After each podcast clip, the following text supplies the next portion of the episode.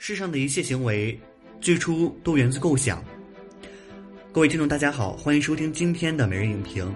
我们今天讲的电影来自法国导演的《登堂入室》。《登堂入室》是一部颇有余味、曼妙多姿的法国影片。它叙事结合，充满隐喻，将电影表现和文字创作巧妙融合。电影因文字因素而充满内涵，片中的文学因素又因电影的表述形式而充满生动的魅力。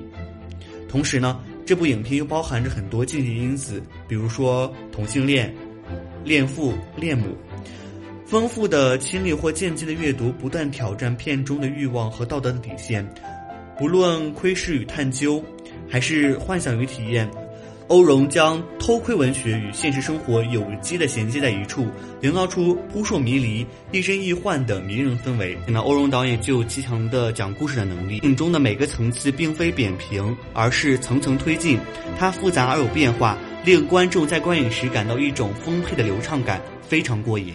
没有什么比窥探别人的私生活更能激发人类好奇心的一面了。弗里曼也曾说过：“最好的故事都是这样的。”它对于孩子来说太简单，而对于成人来说却太复杂。片中明暗交织的内容有很多，如明显的恋母恋父情节、狂热的文学创作对个人行为的异变，如相对明显的两个中产阶级家庭生活的对比与解析。影片层层推进，构思精巧，片尾文学创造之路仍在继续，让人喜忧参半。如此的收尾让人想起片中吉尔曼老师的话：“好的情节就是平淡不惊的推进。”然后戛然而止，开放式结局给了观众无限的遐想。嗯，世上的一切行为最初都源自构想。好了，今天的节目就到这里，我们下一期再见。